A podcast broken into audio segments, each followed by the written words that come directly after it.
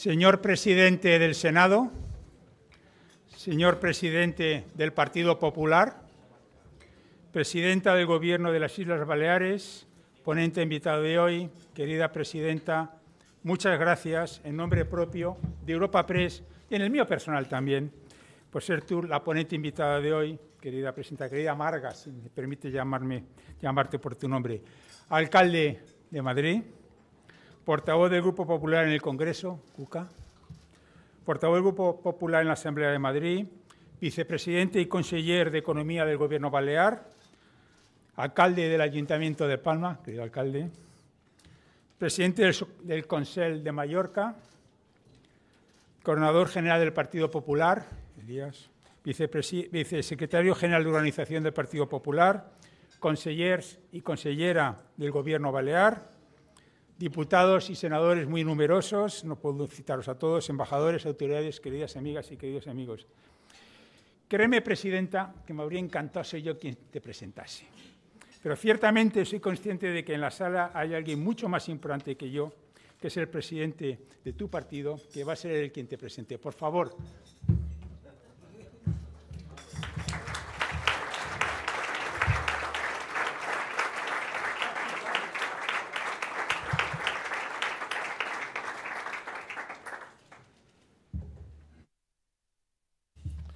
Muy buenos días a todos, queridos amigos, autoridades, señor presidente y redactores de Europa Press, resto de medios de comunicación y, como decía al principio, autoridades, presidenta del Senado, presidenta de la Comunidad IES Baleares, alcalde de Madrid, altos cargos y miembros del Gobierno de la Comunidad Autónoma y también de la Comunidad Autónoma de Madrid. Señoras y señores, muy buenos días y muchas gracias a todos. Presentar a Marga Proens Rigo me obliga a recurrir a un instrumento, a un instrumento de trabajo fundamental, me refiero a la palabra. Su profesión original, como ustedes saben, es la de traductora. La traducción requiere un meticuloso cuidado de las palabras, requiere un gusto por la exactitud y un rechazo consiguiente a la manipulación del lenguaje. No se ajusta a Marga Provenza ese conocido dicho italiano traduttore traditore, es decir, traductor traidor. Son otros quienes han hecho de la distorsión del lenguaje y de la traición a las palabras sus armas favoritas. La presidenta Proens, como traductora y como política, hace de la palabra un instrumento para describir la realidad. Y yo trataré de hacerlo también esta mañana porque la situación actual de España, a mi modo de ver, exigen decir pocas pero algunas cosas claras. En nuestra opinión, en mi opinión, España está viviendo una anomalía. Es una anomalía que una coalición de izquierda populista como Sumar esté en un gobierno europeo, cuestionando las grandes decisiones en las que confluyen los gobiernos europeos, es decir, la posición en la OTAN, nuestra posición ante la guerra contra Ucrania o la última, nuestra posición en el conflicto en Israel contra el terrorismo de Hamas. Es una anomalía pactar el gobierno de un país con todos aquellos que quieren romper el país. Es una anomalía que la investidura del candidato a presidente de nuestro país se someta, se someta a la arbitrariedad legal, a la amnistía se someta a una cuestión inconstitucional, el referéndum de autodeterminación, y también se pase por caja. Es decir, se someta a los privilegios económicos que pagan unos y utilizan otros. Y es una anomalía que un partido heredero de una banda terrorista como Bildu se convierta en el puntual de apoyo a la investidura. Es una anomalía y en mi opinión es indignante porque nunca pensamos que veríamos a un candidato a la presidencia del gobierno manifestar su pleitesía a diputados de Bildu. El precio que el señor Sánchez está dispuesto a pagar a Junts y a Esquerra Republicana rompe el principio de igualdad. Y el precio que está dispuesto a pagar ante Bildu acaba con la dignidad que España siempre ha tenido para luchar contra cualquier actuación terrorista. Todo eso por separado es sin ninguna duda una gran anomalía, pero todo esto junto, comprenderán ustedes, que es algo impropio, reitero, e imposible en un país europeo. Y cabe preguntarse cómo enfrentarnos a tantas anomalías, es decir, cómo combatirlas. En primer lugar, estos tiempos de degradación institucional, de mala gestión pública y de ataques a la legalidad exigen contundencia. Y España tiene un aliado, un partido de Estado, el Partido Popular, que realmente es la primera fuerza política de nuestro país y por lo tanto es un partido fuerte, pero lo importante es que está dispuesto a usar todos los recursos a su disposición para proteger la nación, para proteger la Constitución y para garantizar la igualdad de los ciudadanos. Desde los grupos mayoritarios en el Congreso y la mayoría absoluta en el Senado, y desde buena parte, la mayoría de las comunidades autónomas y ayuntamientos, estaremos a disposición de la Constitución, de la igualdad de los españoles y de la nación. En ninguno de estos lugares dejaremos solos a todos los españoles que están estupefactos ante todo lo que está ocurriendo. De forma especial quiero mandar un reconocimiento a todas las personas que han padecido el extremismo en todas sus fórmulas, ya sea en Cataluña o en el País Vasco de forma especial. Y especialmente también quiero mandar un mensaje a quienes votaron al Partido Socialista para combatir los extremismos que ahora están amparando. Para todos ellos les aseguro que mi partido es un seguro. Les defenderemos hasta las últimas consecuencias. En segundo lugar, requerimos, además de contundencia, honestidad. Honestidad ante los ciudadanos. Yo puedo mantener todo lo que he dicho en campaña en Illes Baleares. Y Marga Proens puede mantener lo que ha dicho durante esa campaña aquí en Madrid. Yo me he negado a negociar la investidura con condiciones que considero inmorales y que además todos, digo todos, negamos durante la campaña electoral. Por eso creo que tampoco, ni siquiera, el señor Sánchez tiene derecho a hacerlo. E insisto, si el señor Sánchez ha cambiado de opinión y ahora cree que la amnistía es positiva para el país, si ha cambiado de opinión y ahora cree que el conjunto de los españoles debe de hacerse cargo de las deudas contraídas por algunos malos gestores en algunas comunidades autónomas, y si ahora ha vuelto a cambiar de opinión y cree que el referéndum es una medida legal y aceptable, lo honesto es incluirlo en su programa electoral, volver a explicarlo en una nueva campaña electoral y pedir el consentimiento de los españoles en unas elecciones. De lo contrario, estará ejecutando un fraude, no uno más, sino probablemente el mayor fraude que se ha cometido en la democracia española. Todo esto es un gran fraude, en realidad. ¿Por qué? Porque el votante de Junts no votó a Junts para que la ministra sea Ada Colau, ni el votante del PNV votó al PNV para que una ministra sea de Podemos. Y por supuesto, incluso el votante del Partido Socialista no votó al Partido Socialista para hacer exactamente lo contrario de todo lo que se dijo antes del 23 de julio. En consecuencia, los españoles merecemos un respeto. Y el tercer ejercicio que debemos de hacer para combatir las anomalías que antes intenté describir es llamarle al pan pan y al vino vino y no dejar que se retuerzan las palabras para engañar a la gente. La amnistía que negocia el señor Sánchez no busca la reconciliación, es simplemente una transacción. La presidencia del gobierno a cambio de una arbitrariedad penal. Las negociaciones no se hacen en, defensa de la diversidad, no son otra cosa que la claudicación ante los independentismos contrarios a la propia diversidad y no se hace tampoco en aras de la convivencia, sino en aras exclusivamente de la conveniencia de un candidato derrotado en las urnas que quiere volver a ser presidente del gobierno. Y no hay defensa de la ley, no, no, simplemente hay un abuso de derecho hay una gran arbitrariedad y, en consecuencia, un gran incumplimiento legal.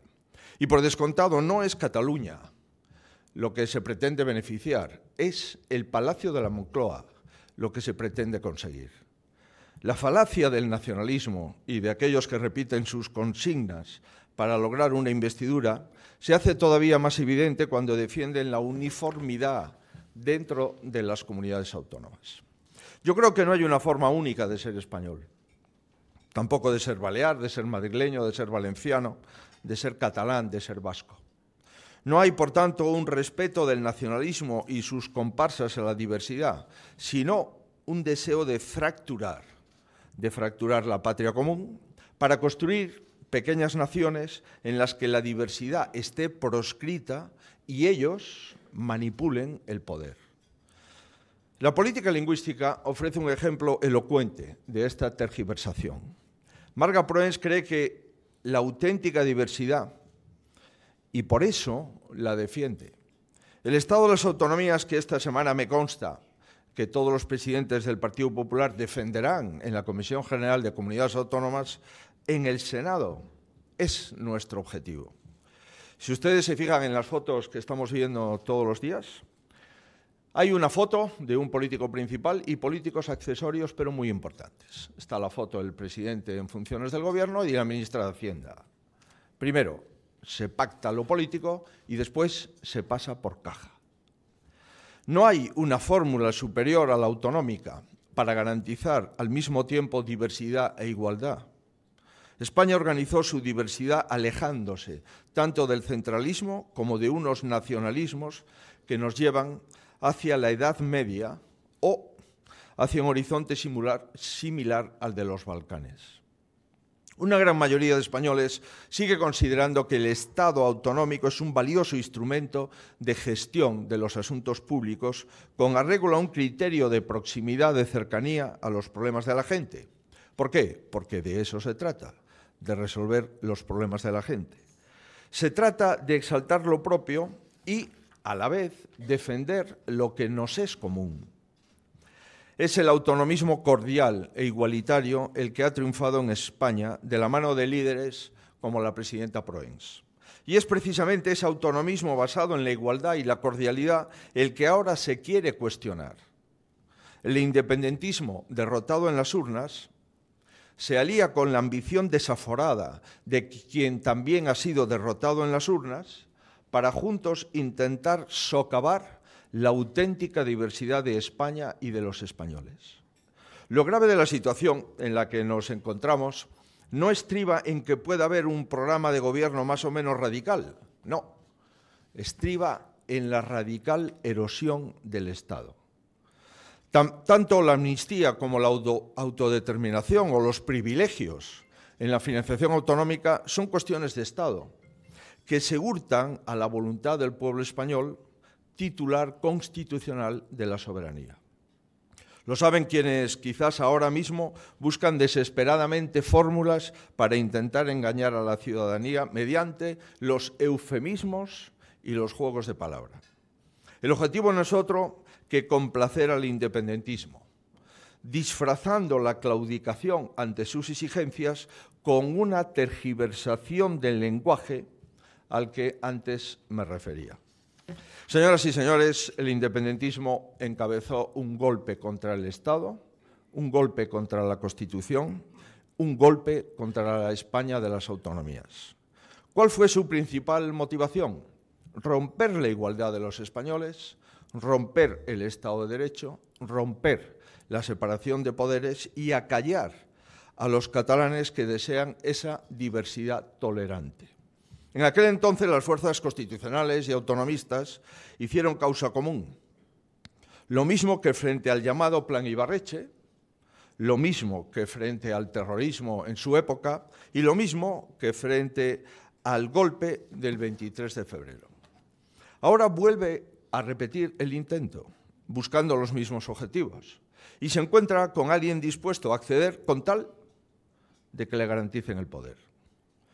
Para ello le llama generosidad a lo que es una rendición incondicional y en la que no existe contrapartida alguna, ¿Qué obtiene la democracia española de la capitulación del señor Sánchez?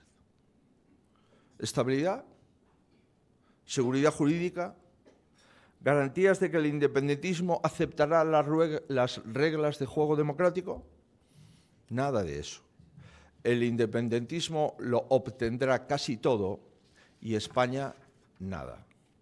Sin embargo, los españoles también disponen de ejemplos de políticos que entienden la política como un ejercicio de dignidad, de lealtad a los principios constitucionales y fidelidad al mandato de las urnas. Tengo la satisfacción de presentar a uno de ellos. Esta semana en el Senado verán a muchísimos más. Marga Proens es dignidad, es lealtad y es fidelidad al pueblo balear y así, y en consecuencia, al pueblo español. Representa la diversidad de nuestra nación en la acepción más genuina de la palabra. En su corazón y en su razón caben las Illes Baleares, en consecuencia España y también Europa. Es una persona de palabra y con palabra. Una mujer que se presentó a las elecciones con la contundencia del compromiso de ofrecer a sus Illes Baleares un gobierno mejor al que padeció en los últimos ocho años, que explicó con honestidad sus ideas en política fiscal, en política lingüística, en política educativa y en política sanitaria. Y aprovecho para saludar a los consejeros de estas ramas. Y con ello ganó las elecciones y alcanzó pactos transparentes para su investidura y que desde entonces gobierna con la normalidad de cumplir la palabra, su programa y sus acuerdos, sin más interés que mejorar la vida de las personas, también las instituciones y la política insular. Nació en la localidad de Campos en el año del Mundial, 1982. Es licenciada en Traducción e Interpretación por la Universitat Pompeu Fabra. Es máster en Dirección de, Comunicación y Relaciones Públicas. Tiene experiencia como traductora en el sector privado y público. Ha sido diputada autonómica, diputada nacional. Y a título personal diré que para mí es un honor ser su compañero. Y que es un inmenso orgullo también para el Partido Popular contar con presidentes como Marga Proens. Si alguna vez se sienten ustedes desazonados por el presente e inquietos por el futuro, piensen que forman parte de una mayoría de españoles que no estamos dispuestos a dejarnos arrebatar los logros de nuestra democracia. Piensen que hay dirigentes, como la presidenta Proens, que trabajan por esa diversidad amable e igualitaria con la que los españoles de aquí y de allá nos damos la mano. Les dejo, pues, con la presidenta Illes Balears, Marga Proens. Muchísimas gracias.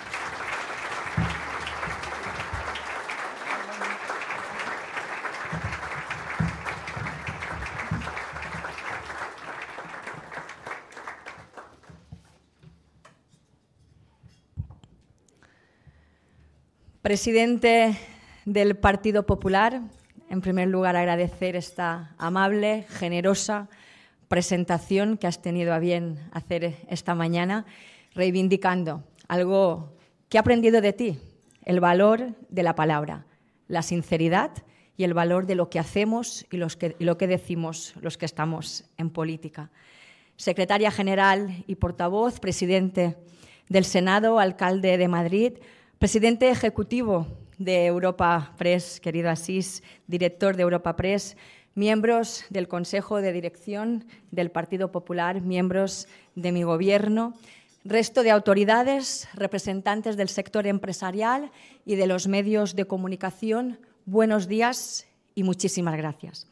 Muchísimas gracias, querido Asís, por la invitación por permitirme participar en este foro ya de referencia para la actualidad política española, precisamente en el momento en que se cumplen los 100 días del cambio en las Islas Baleares, los 100 días de gobierno que no de gracia, decíamos antes, al frente de las instituciones. 100 días desde mi investidura y de la formación del nuevo gobierno de las Islas Baleares. 100 días en los que, tras ocho años de fracaso de políticas intervencionistas y prohibicionistas en nuestras islas, hemos empezado a cambiar estas políticas, para dar respuesta a las necesidades y a los problemas reales de los ciudadanos, desde un modelo claro de gestión, de moderación y de apuesta por la libertad individual. Y sí, yo reivindico la libertad individual frente a los colectivismos, frente a los colectivismos que solo sirven para clasificarnos y para enfrentarnos por sexo, por género, por orientación, por ideología o por lengua.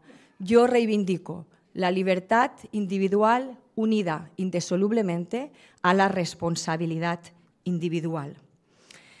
El 28 de mayo, los ciudadanos de Mallorca, de Menorca, de Ibiza, y de Formentera nos dieron un mandato nítido, otorgando al Partido Popular un 36% de los votos. 160.000 personas nos dieron su confianza y ello se tradujo en 25 diputados. 26 si incluimos el diputado de la coalición de Formentera, se unió de Formentera, de los 59 que conforman el Parlamento de les Balears. Es decir, un diputado más que todos los partidos de izquierda juntos. Precisamente este resultado y una compleja negociación es lo que ha permitido que Baleares gobernemos con una fórmula singular en el actual contexto autonómico. Durante la campaña pedí la confianza de los ciudadanos para obtener una amplia mayoría, con el compromiso de gobernar en solitario. Y los ciudadanos respondieron con esa amplia confianza y mi obligación era llegar a un acuerdo que permitiera cumplir con mi palabra. Y lo he hecho he cumplido con mi palabra. Somos la única comunidad donde el Partido Popular y Vox firmamos un acuerdo, un acuerdo programático que permite un gobierno en solitario, monocolor del Partido Popular, la Vía Balear, que lo llamaron desde algunos, algunos medios. Un acuerdo de 110 puntos, con el, con el, claro objetivo del cambio en nuestras islas, buscando aquello que era común, el interés general de los ciudadanos desde la generosidad, desde la discreción y respetando a los votantes de ambos partidos, y que me permite aplicar íntegramente el programa de gobierno con el que me presenté a las elecciones el 28 de mayo. Gobernar en solitario nos permite aplicar el acuerdo, marcando los tiempos y las formas, desde la moderación, la centralidad y el sentido común. Porque, como cité en mi discurso de investidura, decía el filósofo Bertrand Russell que un auténtico liberal se distingue no tanto por lo que defiende, sino por el talante con, lo, con que lo defiende, la tolerancia antidogmática, la búsqueda de consenso y el diálogo como esencia democrática. Un acuerdo que nos permite también gobernar atendiendo la manera de ser, el carácter y la idiosincrasia, esta pluralidad a la que hacía referencia el presidente Feijóo. De hecho, el acuerdo fue avalado por los ciudadanos de Baleares en las elecciones del 23 de julio. El Partido Popular mantuvo este 36% de voto, situándose por encima de la media, con 20.000 votos más que en mayo y sacando una diferencia de 27.000 votos respecto a la candidatura de Francina Armengol, que en su caso quedó por debajo de la media nacional del Partido Socialista. Un aval inapelable de las urnas a cómo hicimos las cosas. Y ahora ese acuerdo lo hemos empezado a aplicar y a desarrollar. Y pese a las lógicas y visibles diferencias que puede haber entre dos partidos diferentes, cumpliremos. Porque creo firmemente en ese valor de la palabra dada, que reivindicaba también durante la campaña el presidente Núñez Feijó, alertando, decía él, que sin palabra no hay política una afirmación que pareciera premonitoria ante su evidente vigencia en el contexto político nacional. Por ello, hemos hecho del cumplimiento de la palabra la principal línea de acción del Gobierno de les Illes Balears. ¿Qué es posible? Porque nos presentamos con un programa trabajado, pensado para cumplir, un programa estudiado, riguroso y realista. Y hoy cumplimos con el cambio. Para ponerles ejemplos del trabajo hecho, les hablaré de tres temas que responden a los principales problemas de los ciudadanos de Les Balears y que fueron compromisos claros que adquirimos para pedir la confianza de los ciudadanos. Fiscalidad, vivienda y sanidad. Cuestiones todas ellas de las que había que apartar la ideología de la gestión. Desde los mantras contra bajar impuestos y la dicotomía de que bajar impuestos significa recortar en servicios esenciales, desde los ataques a la propiedad privada para hacer una política de vivienda intervencionista o desde poner cuestiones lingüísticas por encima de la atención sanitaria. Desde que llegué a la presidencia del Partido Popular de Les Illes Balears y ante el contexto de inflación y subida generalizada de precios, hicimos de la reforma fiscal uno de nuestros principales compromisos con la ciudadanía. Una reforma fiscal que detallamos y cuantificamos, sacando una calculadora en campaña para que los ciudadanos, de manera transparente y clara, pudieran calcular el ahorro que obtendrían si llegábamos al gobierno. Sin embargo, sin ningún tipo de duda, de entre todos los impuestos destacó el clamor que había por la eliminación de uno de ellos, el impuesto de sucesiones. Un clamor que solo puede explicarse por el arraigo de la institución de la herencia en nuestra sociedad, en las familias de las islas. Me comprometí durante meses a que si llegaba a la presidencia del Gobierno, eliminaríamos en los primeros 100 días de legislatura el impuesto de sucesiones. Llegamos y lo eliminamos en los primeros 10 días. Lo eliminamos de padres a hijos, de abuelos a nietos y entre cónyuges, y no al 99%. Lo bonificamos al 100%. Un hijo o un, o un nieto no tiene que pagar ahora ni un euro en Baleares, ni un euro, para heredar el resultado del trabajo, del esfuerzo y del sacrificio de toda una vida de sus padres o de sus abuelos. Pero es que además lo rebajamos al 50% en aquellas herencias entre hermanos y entre tíos y nietos. Y esa rebaja en el impuesto de sucesiones se aplica no solo en las herencias por causa de muerte, sino también en aquellas herencias en vida, que prevén los pactos sucesorios del derecho civil propio de nuestras islas. Una figura, por cierto, atacada desde el gobierno de Sánchez y que mientras otra comunidad con la misma figura, como Galicia, la defendió, el anterior gobierno de les Illes Baleas agachó una vez más la cabeza ante Sánchez. Si bien el conjunto, en el conjunto del sistema fiscal otras comunidades tienen mucho más camino recorrido en la bajada de impuestos, las Illes Baleares somos ya la comunidad donde menos se paga en lo que refiere a sucesiones, menos incluso que Madrid o que Andalucía.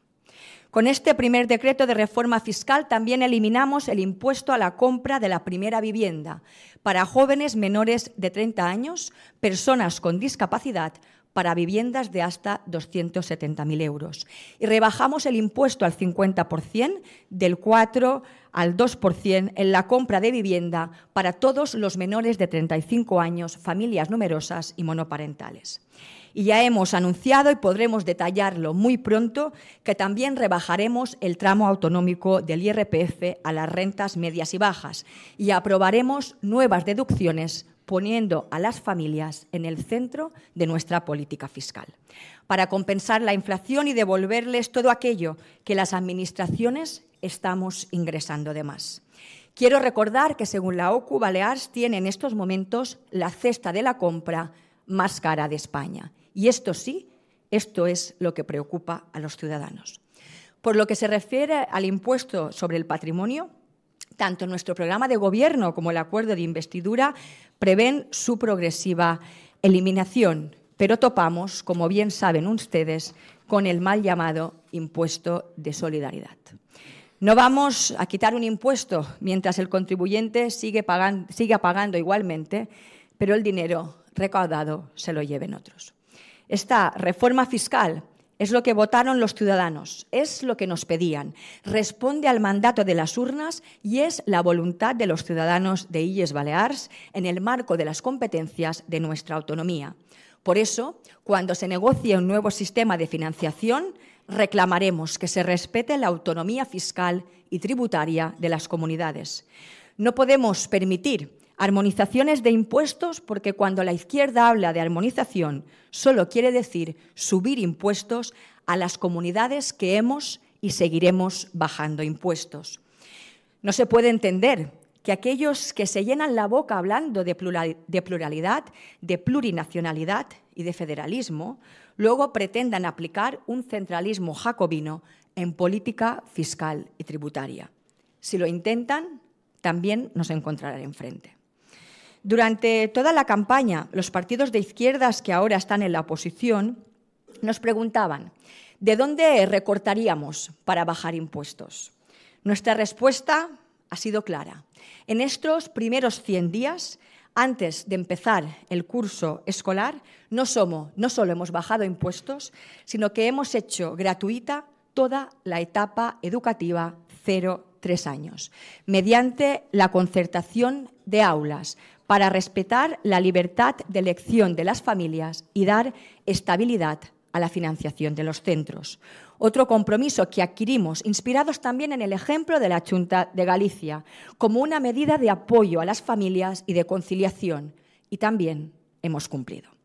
Por eso, pero es que además acabamos de aprobar el techo de gasto de los próximos presupuestos de la comunidad, con un aumento de 418 millones de euros, un 7% más de gasto, que irá principalmente a gasto social, a sanidad, a educación y a servicios sociales. Un techo de gasto que se ha elaborado a falta de la información de las previsiones del sistema de financiación, debido a que el Gobierno de España, como saben, está en funciones, pero tomando las previsiones más prudentes y asumiendo la, la recuperación de las reglas fiscales y de un límite de déficit cero. Son los primeros presupuestos que se hacen con una previsión de déficit cero. Y todo ello es posible gracias al ritmo de crecimiento de nuestra economía, a una economía dinámica que ha sabido recuperarse del impacto de la pandemia, gracias a la fortaleza de nuestro tejido económico y gracias al liderazgo de un sector turístico del que nos sentimos orgullosos.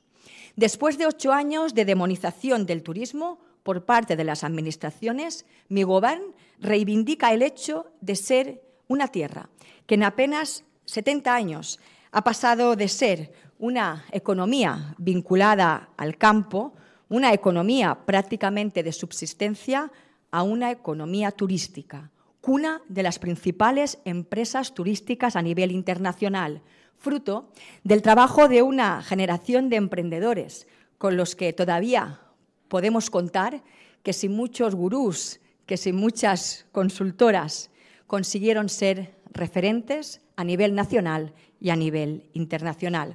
Como digo, estamos orgullosos de ser una comunidad turística y no vamos a pedir perdón por ello.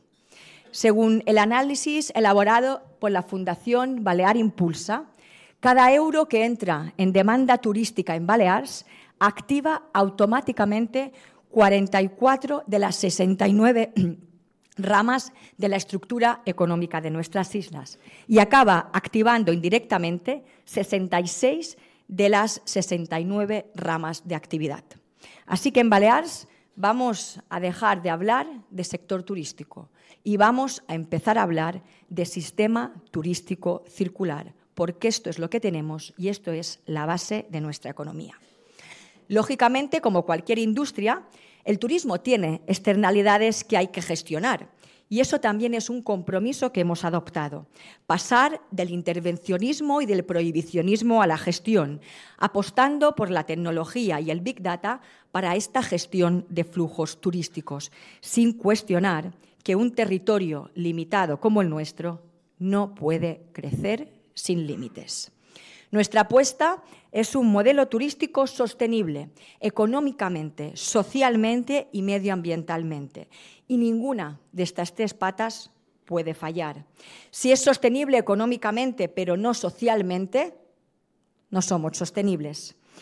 Y sabemos que nuestro sector está comprometido con este modelo de sostenibilidad. Por eso hablaba antes de sistema turístico circular. Y apostamos también por un modelo propio, vinculado a la cultura y al deporte.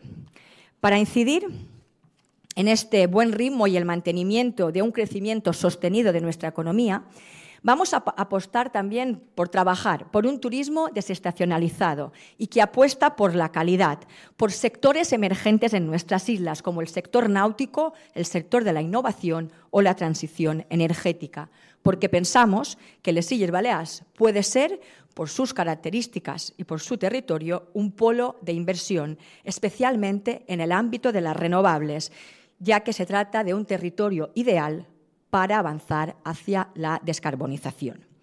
Y apostamos por ponérselo fácil a las empresas y también a los ciudadanos, con cambios legislativos para avanzar hacia una simplificación administrativa, con menos burocracia y trámites más ágiles.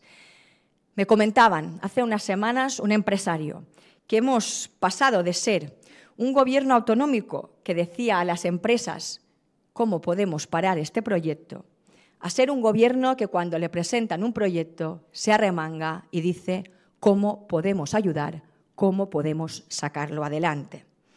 Las administraciones no pueden ser un problema para aquellos que quieren invertir en la generación de riqueza, de oportunidades y de bienestar de los ciudadanos, llegando a afectar, como pasa en estos momentos, a la competitividad de nuestras empresas.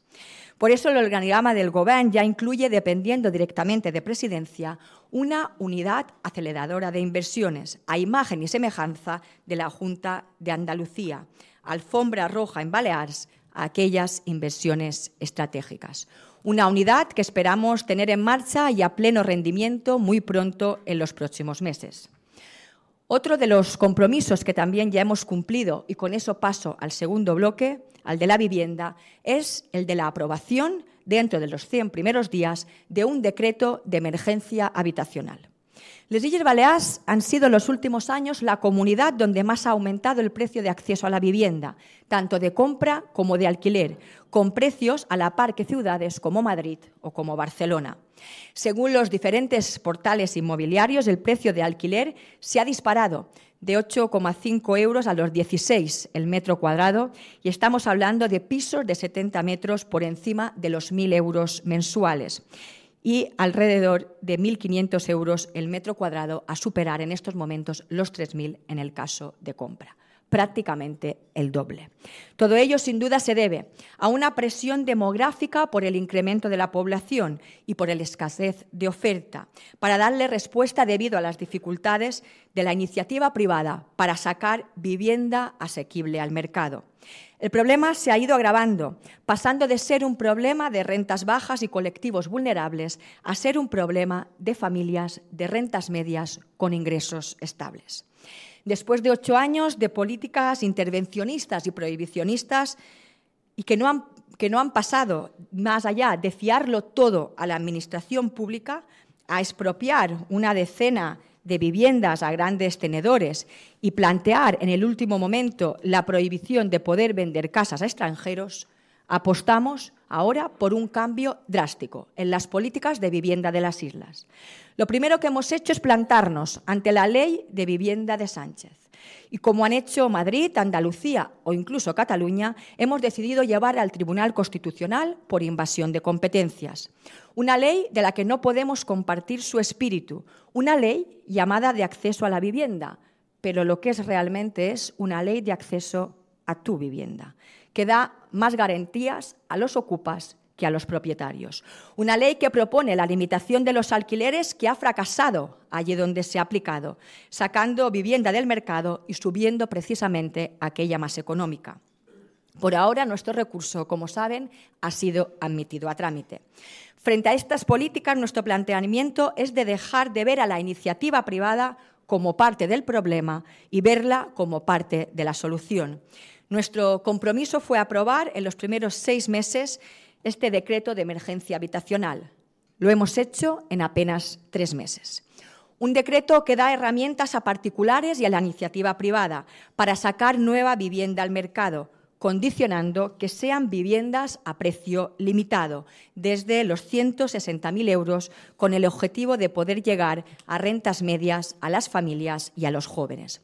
Un decreto con una vigencia de dos años para tratar de obtener resultados en el menor tiempo posible, que pasa por permitir la reconversión de locales en viviendas, la división horizontal de casas de tipología antigua que no responden ya a las necesidades de las familias actuales, el crecimiento en altura, aumentando las densidades e igualando los dientes de sierra de las manzanas urbanas. Medidas imaginativas que, según el propio sector, pasarán a sacar entre 2.000 y 3.000 viviendas a precio limitado al mercado, sin coste para la Administración, sin consumir territorio y sin permitir la especulación con la vivienda. Hemos dicho desde el primer momento que este solo será el primer paquete en medidas de vivienda, que aprobaremos más, que buscan dar incentivos y seguridad a los propietarios para sacar al mercado aquellos más de 100.000 pisos vacíos que hay en estos momentos. Porque la falta de vivienda se ha convertido en un problema que no repercute solo a las familias, sino también a nuestra economía y a nuestros servicios públicos.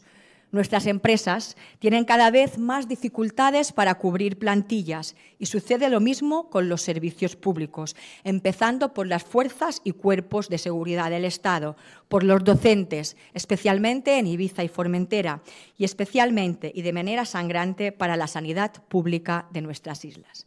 En esta línea estudiamos la posibilidad de poner vivienda a disposición de estos colectivos de manera específica. Y así paso ya al tercer y último punto, el de la salud, que viene marcado principalmente por la falta de profesionales sanitarios, especialmente médicos. Sabemos que es un problema compartido por todas las comunidades autónomas, pero la que lamentablemente Baleares es la que cuenta con peores datos.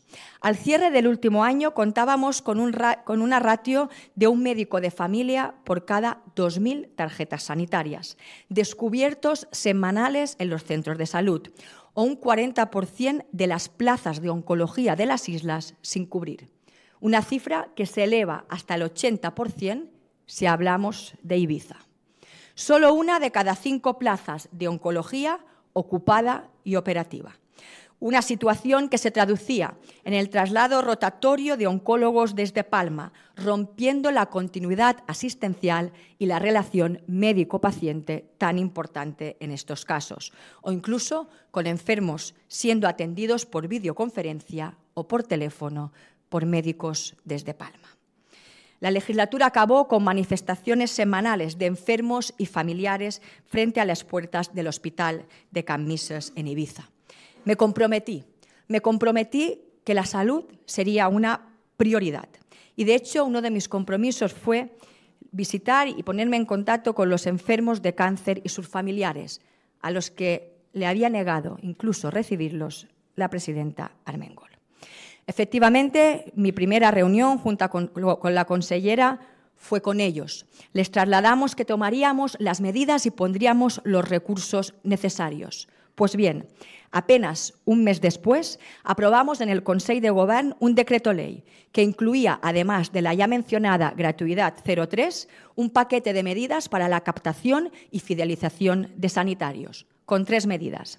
La regulación de plazas de difícil cobertura la creación de plazas de muy difícil cobertura, con un complemento retributivo un 300% superior al que había antes, siendo la primera comunidad en crear estas plazas de muy difícil cobertura. Y la eliminación del requisito lingüístico.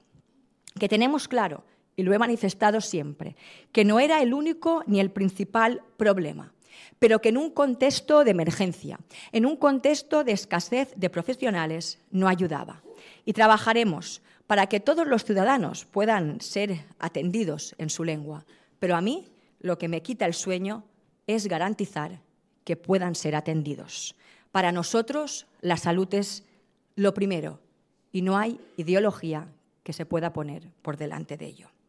Solo un mes después y en desarrollo de este decreto, declaramos las plazas de oncología de camisas de muy difícil cobertura, Y hoy podemos mostrar nuestra satisfacción de que hemos incorporado ya 25 profesionales sanitarios en Ibiza, entre ellos dos nuevos oncólogos, y alcanzaremos los cinco en las próximas semanas. Otro compromiso cumplido. Naturalmente, seguiremos adoptando medidas para garantizar una óptima atención sanitaria.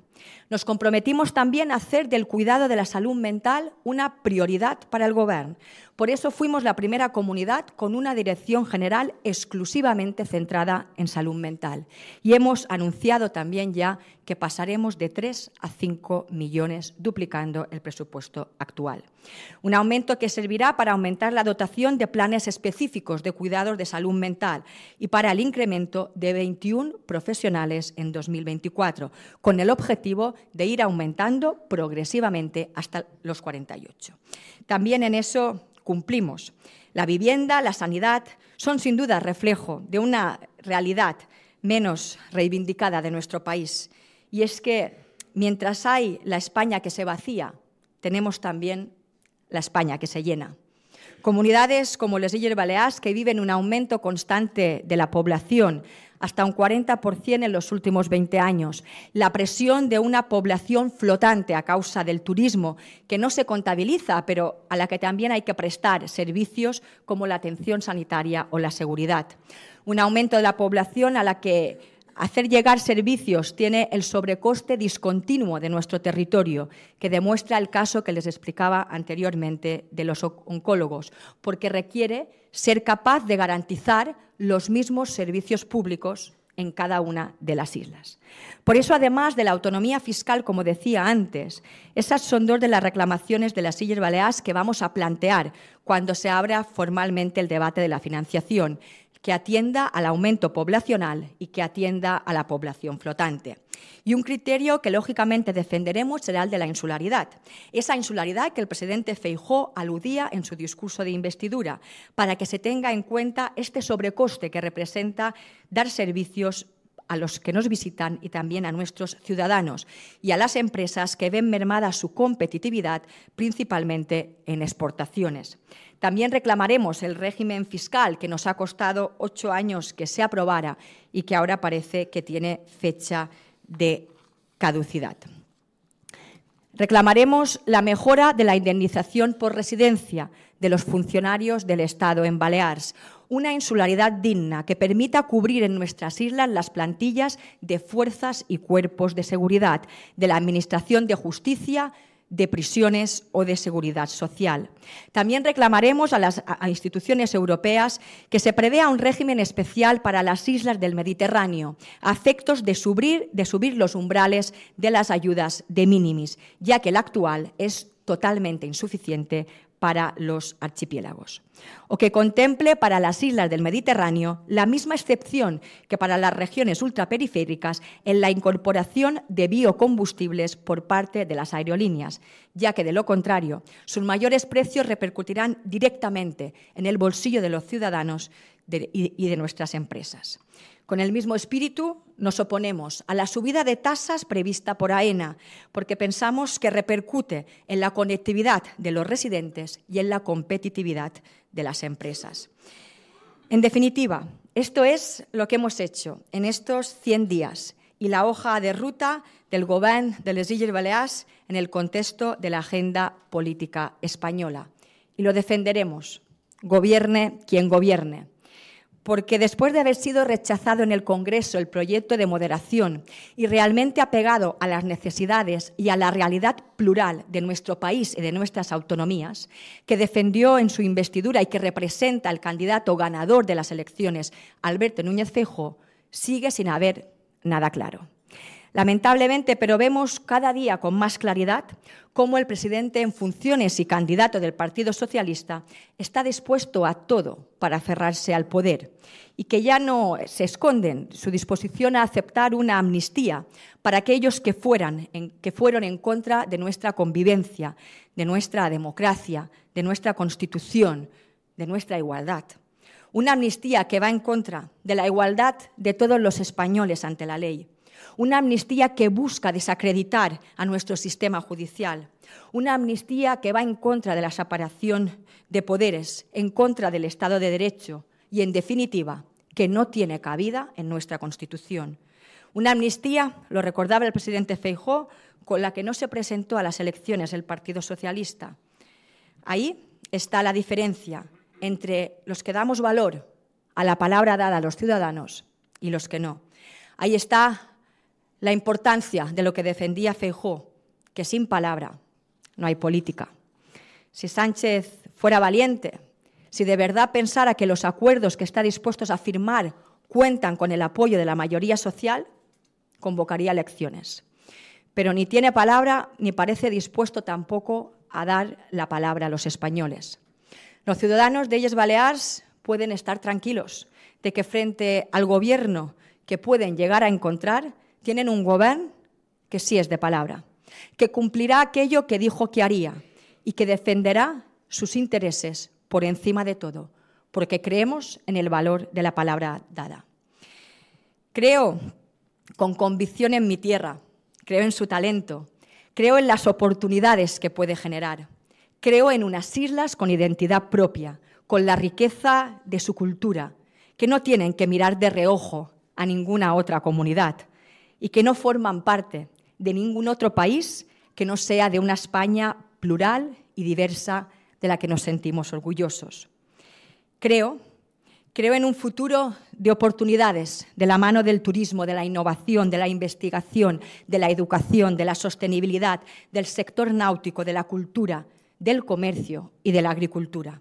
Un futuro de bienestar de, los ciudadanos de las Islas Baleares, porque en definitiva ellos son los protagonistas, porque en definitiva las Islas Baleares no serán lo que los políticos queramos que sean, serán lo que sus ciudadanos, de manera libre y de manera valiente, decidan que sea. Muchísimas gracias. Muchas gracias. Gracias, Presidenta. Hoy Vamos a hacer una excepción y nos vamos a prolongar un poquito en el tiempo. Nos vamos a ir un poquito más, más, más largo el desayuno porque es verdad que se nos ha echado el tiempo encima. Pero bueno, en todo caso no van a ser más de 25 minutos, que hay mucha agenda. Presidenta, quiero que hablemos de Baleares, obviamente, y quiero que dediquemos la segunda parte de, de este diálogo a hablar de la amnistía. Es imposible que haya una conversación estos días en España que no salga esa palabra. Y también un poco, si, nos da tiempo, de la situación de su partido, de cómo se afronta esta nueva, este nuevo periodo. Eh, pero antes, permítame, mm, quiero incidir en... Eh, ha hecho usted un hincapié y nos ha contado con precisión qué es lo que van a pedir en la reforma del sistema de financiación autonómica que ya toca, bueno, tocaba ya hace tiempo, pero se supone que ya tocará en la próxima legislatura. ¿Tiene usted confianza en que se resuelva ese asunto? Bueno, eh, bueno muchísimas gracias. sí, como, como, bien dice, vamos tarde, ¿no? El último eh, presidente que abrió el debate multilateral, porque esto es un debate multilateral del sistema de financiación, fue el presidente Rajoy. Nosotros, evidentemente, iremos a esta mesa de, de negociación, que primero habrá que haber gobierno y mirar los pactos ocultos de este, de este gobierno. Porque lo que estamos escuchando es que puede haber un trato de, de, favor en algunas comunidades, como por ejemplo lo que estamos escuchando de la condonación de, la deuda en Cataluña, que a mí no me cabe la menor duda que si Sánchez necesita condenar, condonar la, la, deuda para seguir en Moncloa, va a haber condonación de deuda, diga, diga lo que diga. ¿no? Eh, yo desde la experiencia que tenemos en Baleares con el actual sistema de financiación, que ha sido perjudicial por los intereses de nuestras islas, por los que explicaba antes, ¿no? porque somos esta España que se llena, esta, España que tiene esta población flotante que no está eh, reflejada en este, en este sistema, es un sistema de financiación, el actual, que se pactó a dos bandas, entre el Partido Socialista de Zapatero y Cataluña, y donde los ciudadanos de Baleares pagamos los, platos rotos y, nos quedamos con, las migas. ¿no? Entonces, esto es lo que eh, vamos a, denunciar y esto es donde el poder de las comunidades autónomas vamos a exigir una negociación multilateral transparente y con igualdad de condiciones para todos. ¿Pero usted cree de verdad que se podría, podría haber una condonación de dudas solo para Cataluña? Si Sánchez lo necesita, no me cabe la menor duda.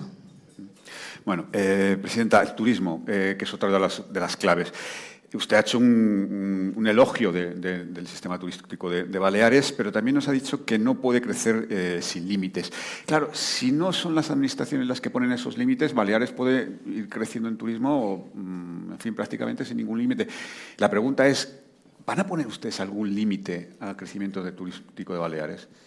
Sí, sin duda. Nosotros tenemos una máxima y es que regular, que gestionar no es prohibir.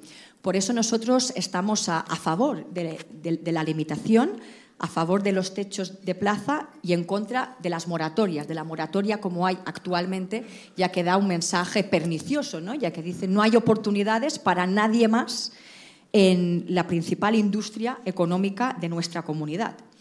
Los límites los puso el Partido Popular, fíjese, en la ley turística de 2012, con unas bolsas de, plazas que fueron eliminadas al final de la legislatura. Y fíjese que los partidos de izquierdas que hacen bandera ¿no? de la sostenibilidad, que hacen bandera, eh, en este caso, de, de los mensajes contrarios al turismo, durante los últimos ocho años Baleares creció en 115.000 plazas turísticas legales el 25% del crecimiento eh, total en cuanto a plazas turísticas legales, porque también hubo una intencionalidad de no luchar contra eh, las plazas ilegales que hacen muchísimo daño a la imagen, al sector, a la industria y al destino.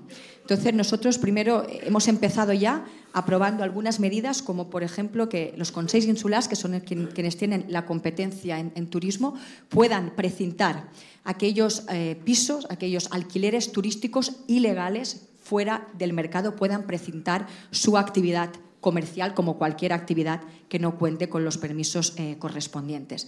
Estamos elaborando una nueva ley turística y en esta ley turística habrá techos de plazas.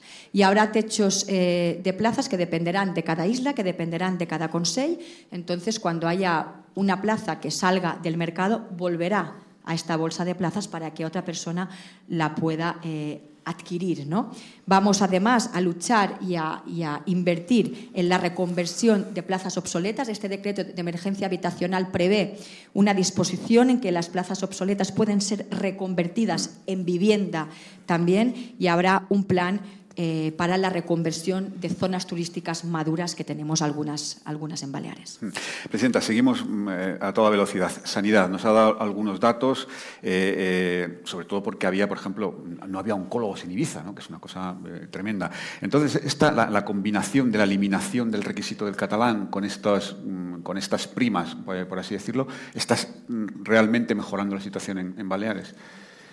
Sí, sin duda. De hecho, yo creo que incluso nos ha sorprendido un poco a la consellera y a mí la, rapidez en que el efecto llamada de eliminar un requisito disuasorio, de eliminar un requisito lingüístico que eran los propios sindicatos, los propios sindicatos sanitarios, desde médicos a enfermeros a auxiliares, que nos pedían la eliminación de este requisito, combinado evidentemente con esta eh, regulación de plazas de muy difícil cobertura, eh, con un plan de carrera profesional, con un plan de, vivienda que, como digo, ya ha, causado pues, eh, las, las, primeras altas en el sistema de, de salud pública.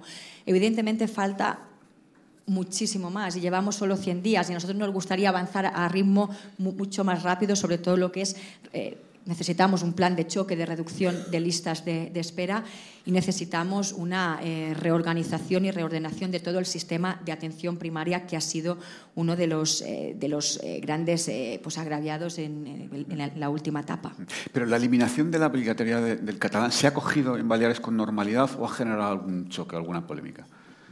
Bueno, yo creo que, se ha cogido, evidentemente hay, críticas, eh, curiosamente, eh, a modo de anécdota, hay críticas por parte del Partido Socialista, pero nos hemos encontrado con informes internos de la anterior dirección del Instituto de, Salud, de, la Gerencia de, Salud, eh, reconociendo que el requisito del catalán era un requisito disuasorio y que hacía falta eliminarlo. Eh, tenían los informes, no se atrevieron a hacerlo, nosotros sí eh, lo hemos hecho. ¿no? Yo siempre digo y repito, no era el único problema, no es el único problema, pero en este contexto de emergencia, evidentemente era un requisito disuasorio y era algo que generaba eh, desconfianza ¿no?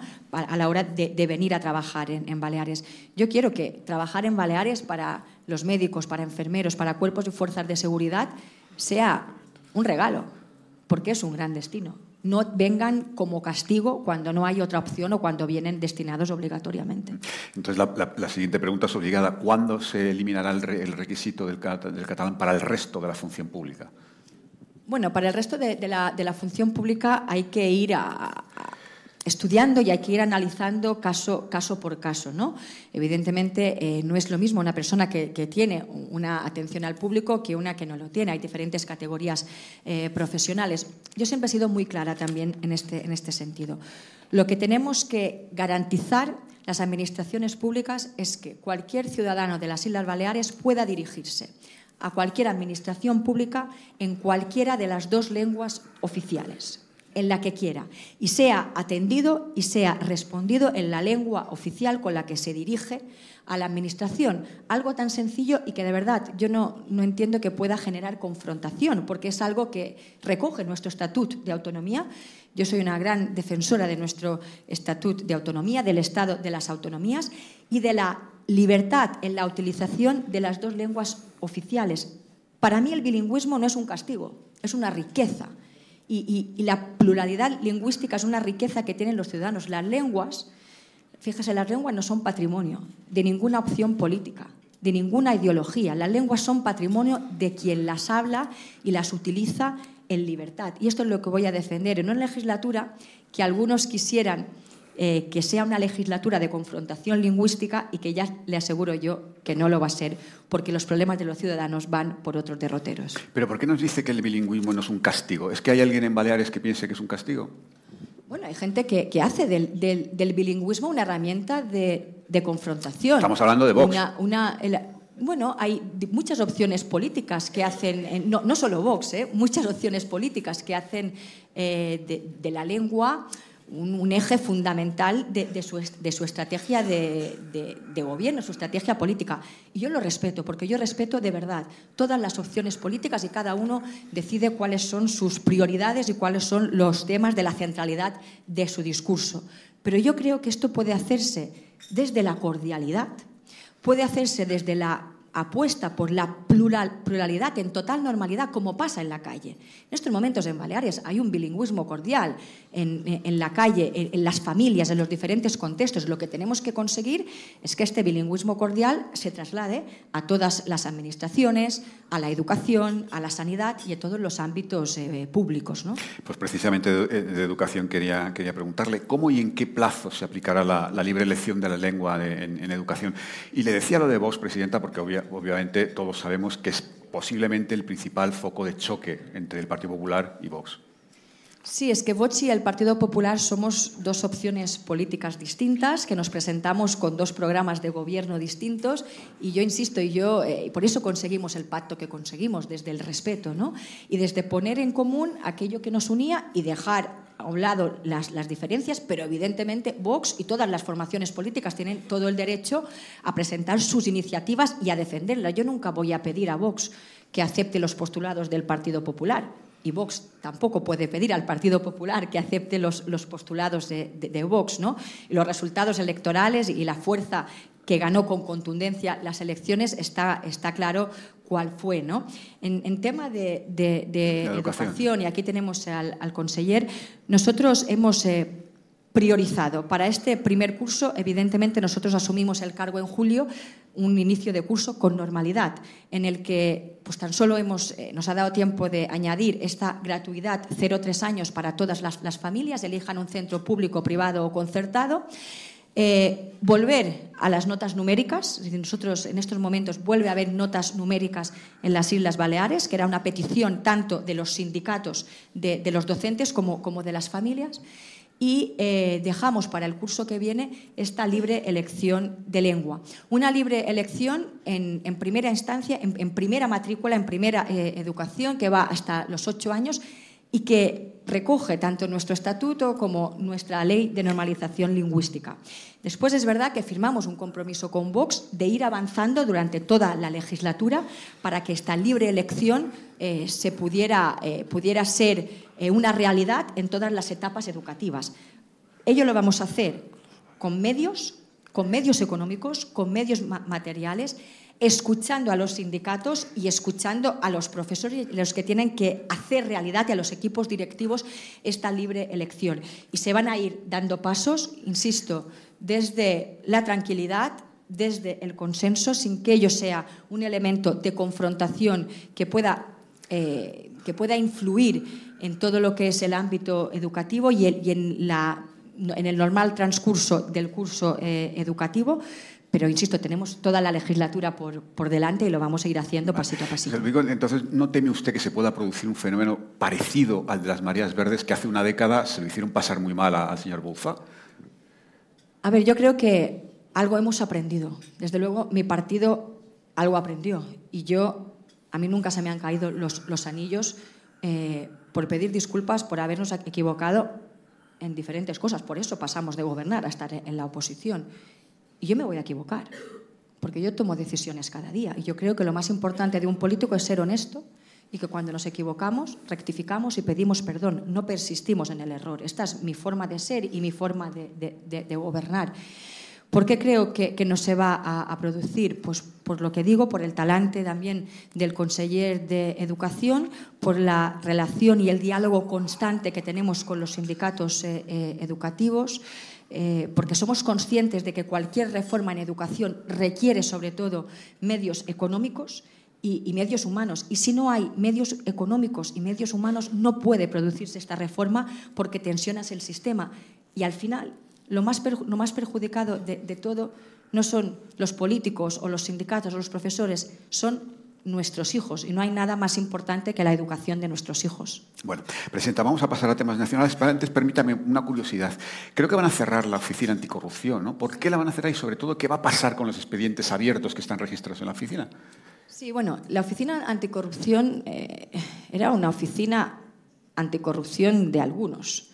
Era una oficina que está dirigida en estos momentos por un alto cargo socialista que ya fue alto cargo del señor Zapatero.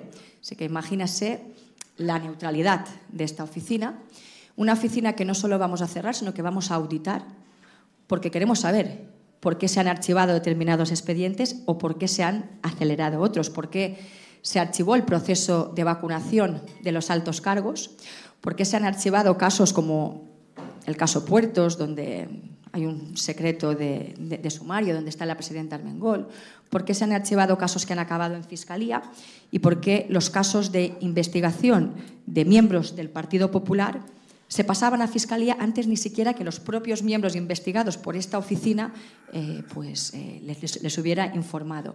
Con todo ello, con filtraciones constantes a los medios de comunicación y con incluso la sindicatura de cuentas que es el órgano que nos compromete a todos, que es el órgano que vigila por la transparencia, que, vigila por el control, por la rigurosidad.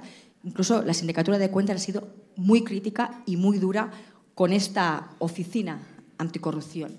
Mire, yo pudiera haber hecho lo mismo, ¿no?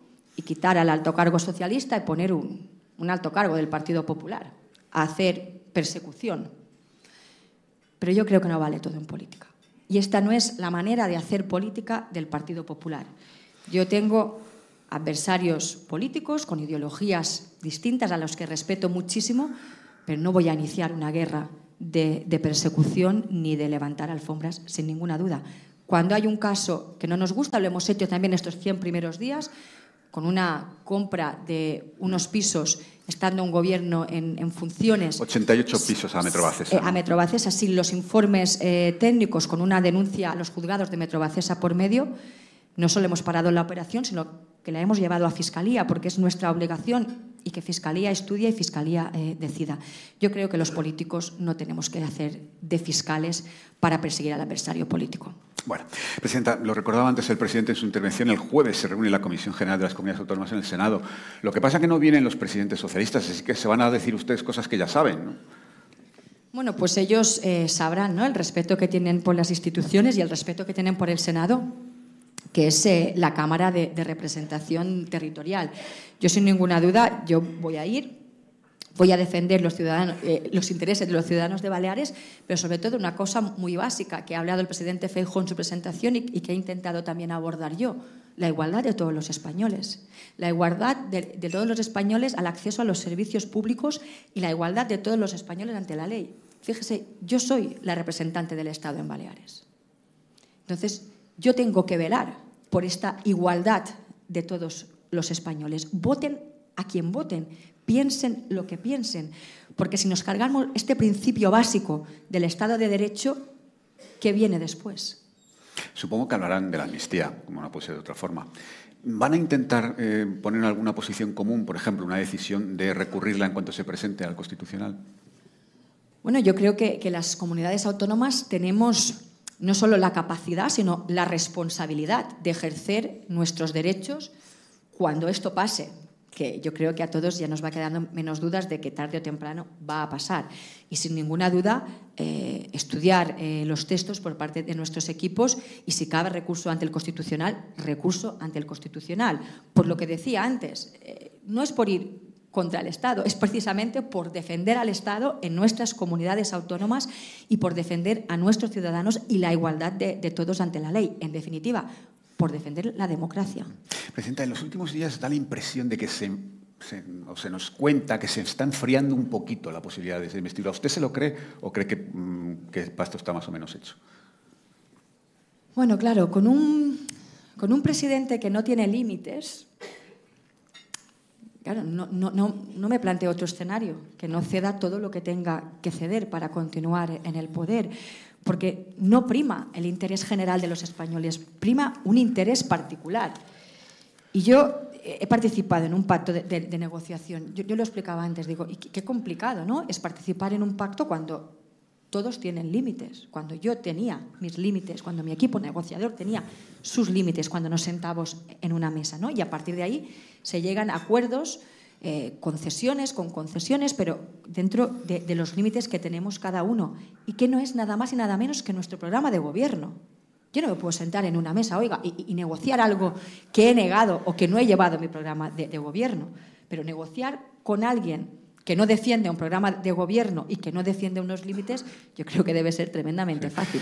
Pero cuando hablamos de límites, el independentismo sigue exigiendo dos cosas, básicamente, además de la financiación, pero dos cosas, básicamente. Una previa, que es la ley de amnistía, y una posterior, que es un referéndum de autodeterminación. ¿Usted cree que el gobierno llegaría a plantearse un referéndum? Si lo necesita Pedro Sánchez, sí. Es que no hay límite. Es que puede llegar, ¿dónde puede llegar? Es que, claro, hablamos de cosas que, hace unos años nos costaba.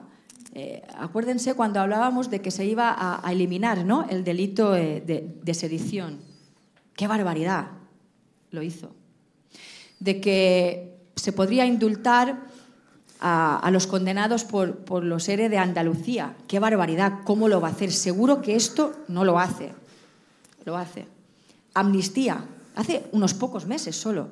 Nos parecía una barbaridad. Incluso el Partido Socialista rehuía hablar de, lo negó y después rehuyó hablar de amnistía. Y ahora ya lo ha normalizado dentro de su discurso, incluso defiende que tiene un encaje constitucional. Eh, y ahora hablamos de condonación de deuda, pero ¿de verdad se, va a atrever a condonar la deuda solo a Cataluña? Bueno, si lo necesita, sí. Y hablamos de, de un referéndum, pero, pero ¿de verdad y la lógica y el sentido común de, de la gran mayoría de los españoles nos dice, no, esto, esta línea seguro que no la cruza, pero es que la experiencia nos demuestra que las acaba cruzando todas. Presidente, vamos terminando, pero sí quiero preguntarle, en, en esta situación, en esta perspectiva que se, se antoja una, una, legislatura por lo menos complicada en caso de que llegue a ponerse en marcha. Su partido está en forma, se les pasó el bajonazo de después de las elecciones, que hay que reconocer que tuvieron un cierto bajonazo. Bueno, yo, eh, mi partido ganó las elecciones, ¿no? Entonces yo cuando oigo, eh, según qué, según qué comentarios, según qué opiniones, si habría que, que, reflexionar, yo digo, bueno, si tenemos que reflexionar los que ganamos las elecciones, ¿qué no tendrán que hacer los que no ganaron la, las elecciones, ¿no? O sea, yo creo que ganamos eh, las, la, las elecciones con un programa de gobierno muy claro, con un liderazgo sólido. Y lo vimos en el debate de investidura, ¿no? Y yo no pude asistir, que, tení, que tenía pleno de, de control, pero yo creo que son muchísimos los ciudadanos que vieron la moderación, el sentido común, el sentido de Estado, eh, la tranquilidad. Y ante todo esto, ante todo el ruido que se vaya generando, el Partido Popular como salvavidas, el Partido Popular como refugio seguro. Entonces, yo no creo que haya que hacer ninguna eh, reflexión de qué es el Partido Popular, dónde está el Partido Popular y hacia dónde va. Una, porque lo refrendaron los españoles el 23 de julio. Y dos, porque lo hemos estado viendo ahora últimamente también en el, debate de, investidura de Alberto Núñez Feijóo. Entonces, yo creo que el papel del Partido Popular, que no es nada desdeñable, yo creo que es muy importante, puede quizá que sea el más importante que, ha tenido en la historia de, de España este Partido Popular, este presidente, ser este refugio de la inmensa mayoría de los españoles, de verdad. El, diario El Mundo publicaba ayer que hay varones que están pidiendo una convención de rearme ideológico. ¿Usted es uno de esos varones? ¿Conoce a esos varones? ¿Usted cree que hace falta esa convención? No, yo, yo, lo decía antes, ¿no? Si, tenemos que hacer esta reflexión, los que hemos ganado las elecciones, no me imagino eh, las, las, convenciones que tengan que hacer eh, el resto de partidos. No, de, verdad, pero aparte lo digo con toda la tranquilidad y con toda la, la convicción. Nosotros obtuvimos un gran resultado electoral. Después de una crisis del Partido Popular que es eh, la crisis más complicada que, hemos vivido en la historia del Partido Popular, y llegó Alberto Núñez Feijóo, refrendado por sus mayorías absolutas, por su liderazgo sólido en Galicia, y coge el partido. Aquello sí que era un bajón, aquello sí que era un momento de bajón del Partido Popular y de, los que éramos líderes territoriales en aquel, en aquel momento. ¿no? Y no solo nos devuelve la autoestima no solo nos devuelve la confianza en nosotros mismos, desde, yo lo he dicho muchas veces y lo quiero volver a decir, desde la libertad que se ha dado siempre desde, desde Alberto Núñez Feijóo y desde su equipo a, los presidentes eh, territoriales, los presidentes autonómicos del Partido Popular para tomar nuestras decisiones, para hacer nuestros equipos. ¿no? Eh, a partir de ahí, en un tiempo récord, se ganaron unas elecciones autonómicas y la mayoría de españoles en estos momentos está gobernada por un gobierno, por un ayuntamiento, por un consejo, por una diputación del Partido Popular. Y después, el 23 de julio, en unas e-, elecciones evidentemente que nadie esperaba, tan pronto volvemos a ganar eh, las elecciones con un programa ideológico y de gestión muy claro. Creo yo, me pregunta, que hay que cambiar o reflexionar este programa. No, yo creo que no. Vale. Presidenta, hemos ido a toda velocidad, lo reconozco, se lo agradezco mucho. Ha sido un placer y un honor tenerla con nosotros. Muchas gracias, gracias a todos.